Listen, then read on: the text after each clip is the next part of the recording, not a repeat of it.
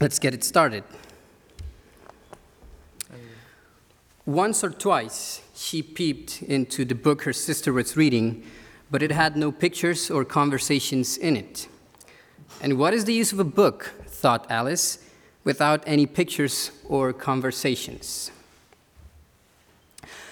Good afternoon. Um, as uh, Kathleen and Alexei already stated, my name is Diego, and I'm joined here with my fellow researcher Alexei. We are honored to be here in name of, uh, on behalf of the Autonomous University of Barcelona.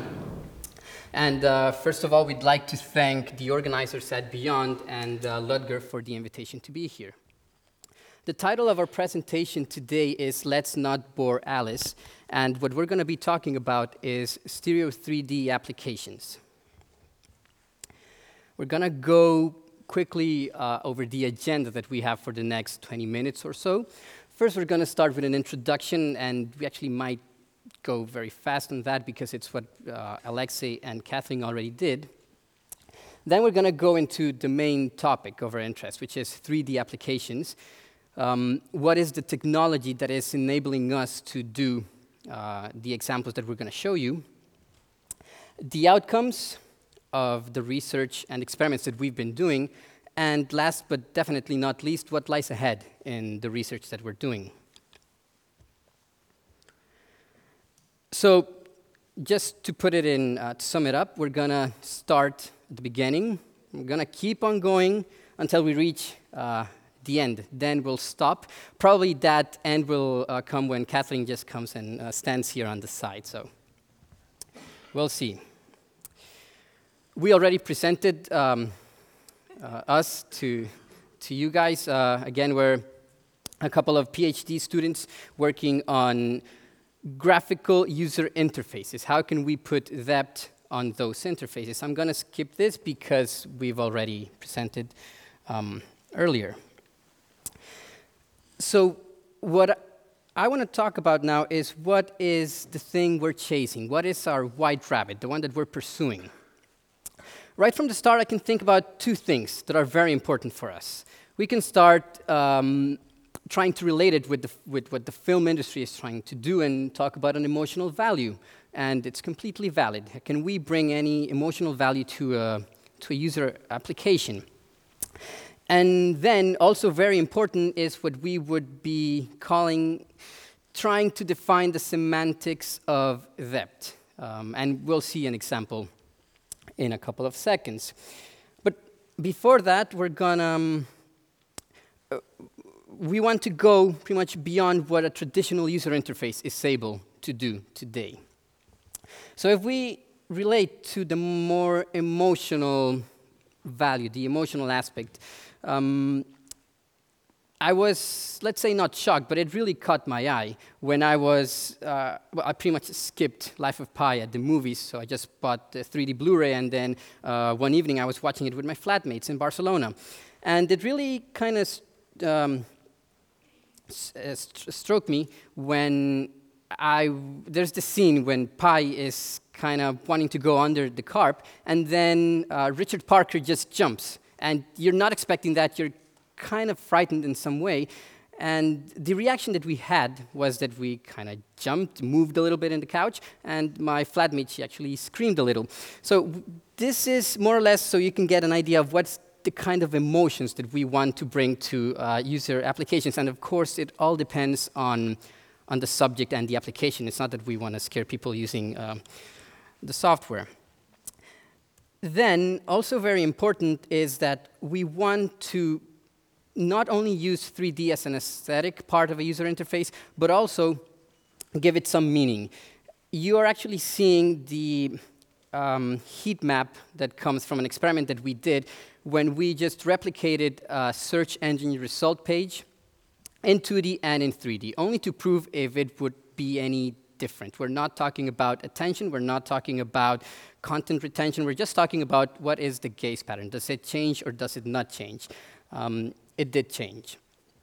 But pretty much, I guess 3D UIs can often use um, 3D in some ways that Alexei is going to tell us now. Thank you very much, Diego. Uh, does this work? Okay. So, uh, uh, 3D term is quite a vogue right now. eh, oh, pardon. Uh, and uh, as far as I can tell from today, it's used in like different kind of situations, like 3D printing, 3D this, 3D that, 3D art.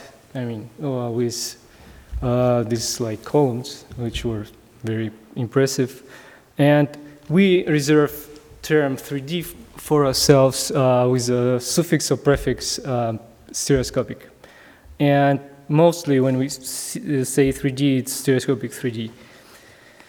Uh, nevertheless, both approaches, like 3D uh, in a um, way that it's used, uh, uh, just like with some kind of a perspective in, inside, uh, we uh, both provide the vast amount of possibilities for user interface development and design. How do I go to the next one? Uh, so, um, we focus our research on stereoscopic user interfaces and look where we can uh, apply uh, our re- research results. So, so far it was, uh, which is web, as uh, you saw in the example. Uh, why? Because it's one of the most used environments nowadays, and it's highly supported and documented community for uh, development. In, um, um, uh, second of all, we use it for subjective analysis. For example, um, um, enjoyment and uh, stuff like this uh, in shopping environment or whatever. Uh, also approach uh, one of the approaches TV in TV broadcasting. So uh, we try to use the benefits of stereoscopic uh, vision uh, that can influence the user interface and its perception. And also we build tools uh, along the way. So here you can see the asset browser. Uh, you cannot see it in 3D because um, this way we cannot show it, but it's actually uh, um, stereo part. Uh, it's it's uh, developed on HTML completely uh, with a JavaScript library that we built. Uh, and you can build pretty much what you want um, using just HTML, and it's not very complicated. It allows interactions with all the means that JavaScript can provide. It means uh, mouse, keyboard, touchpad, touchscreen, whatever. Also, apart from that, uh, pretty much any interaction device nowadays have a JavaScript um, SDKs, APIs, and stuff like this. So that includes Leap controller, if you know, and even Kinect. They have their own JavaScript API. So uh, you can control the interfaces built with this library with Kinect or whatever 3D input devices you can have. Uh, this example actually is subject of a paper that we are finishing, and it will be finished as soon as we come back and submit it for publication. Uh, this is a subjective analysis of a shopping uh, experience, and uh, it's a simple task for a user to choose a dress, and it's uh, uh, also in 3D. So results is to be analyzed, but so far they pretty inspiring. Um, this is another example, one of our approaches. Uh, it's infographics. Uh, we work in collaboration with one of the biggest uh, infographers in, let's say, Catalonia, Jordi Català. Um, and the thing is, if you can see, it's like uh, packed with information and different kinds of information, images, text, and we want to uh, explore if we introduce stereoscopic depths into this composition um, uh, will it make the message clearly, um, more comprehensible, and stuff like this. We work on that. It's very um, might be very useful for education or TV or any other subject. So, um, technology. Uh, as far as I can see from this uh, day on Beyond Festival, the technology is going at pretty promising pace. Uh, and uh, along with the reports, for example, uh, report of market and market on 3D enabled technology from 2013 and other report from this year showed that demand for 3D TVs and 3D enabled technology increasing rapidly. Oh. Okay, so um,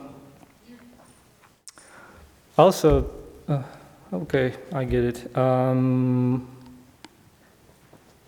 that's pretty much it. Uh, all that I mentioned inspire us and dictate us to move forward along with our research.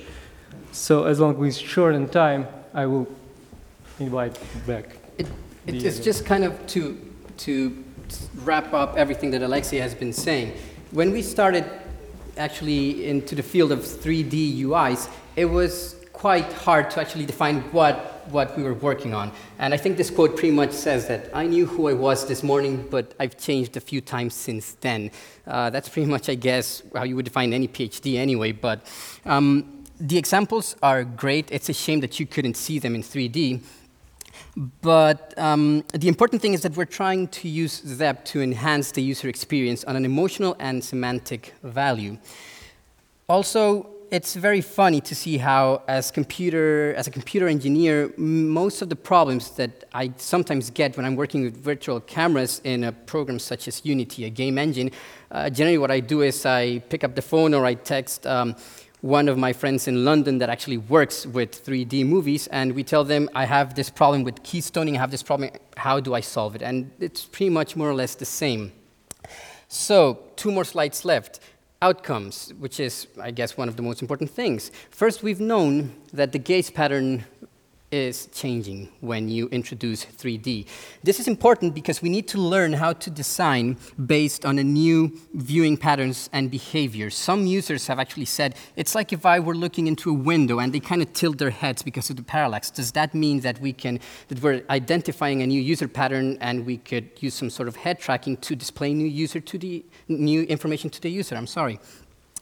Then Stereoscopic 3D is attractive and enjoyable. Nonetheless, it is not sufficient to, for example, highlight elements. In the dress examples, we put the price of each dress uh, closer to the user.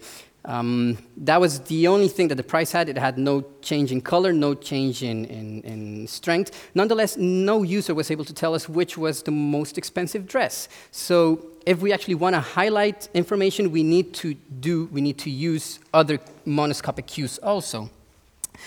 Tools for stereoscopic 3D content production. As Alexei mentioned, we have a framework that works based on JavaScript and HTML to transform any current web page into stereoscopic format side by side.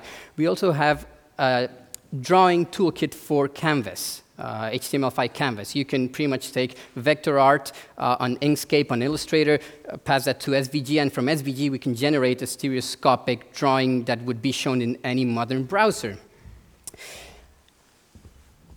And, uh, and well, of course, the camera configurations that virtual camera configurations, because I'm in the engineering side, computer, software side, not on, on, on the rigging. But um, this kind of leads us to the question of what is next.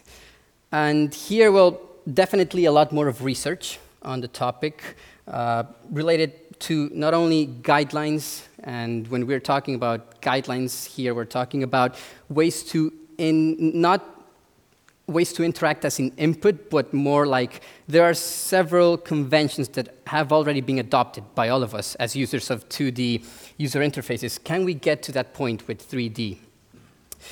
Formats and testing with ultra high definition, um, how would that affect, for example, layout of content that we'll be seeing, sharpness of, of the images? Uh, we have kind of an issue with text. Text is kind of a tricky one to get on, on, on an autostereoscopic display or, or even on the passive and active TVs that we're testing it. So will that change? Automatic hardware recognition. Nowadays, you put a 3D, uh, Blu-ray 3D on your PlayStation, and it automatically switches. It does not happen with the web. So, what do we need to add to the web? Uh, a meta tag to tell the browser switch the hardware. Still not done. Autostereoscope, uh, well, auto, autostereoscopy, I'm pretty much going to skip that because we've heard a lot about this today. But then again, it comes to it's not only about the not using glasses when you're actually interacting with something. Uh, does anything else change? A lot of research has to be done there. Interaction as an input, an area that uh, other research groups have been tackling. It's not something that we are working on, but just try to select something that is into the screen. That is pretty complicated. So we need new inputs. We need new, will it be gestures? Will it be, I don't know, selecting by voice? We, we need to keep on researching there. And interactivity, which is pretty much, I would like to define it as making it fun. Um, that is very important. So, having said all of this, the day might come when we just look at an application and say, what's the use of an app if there's no 3D in it? Let's please remember that here Alice is our audience. Alice are our users. Let's not bore them. Thank you very much.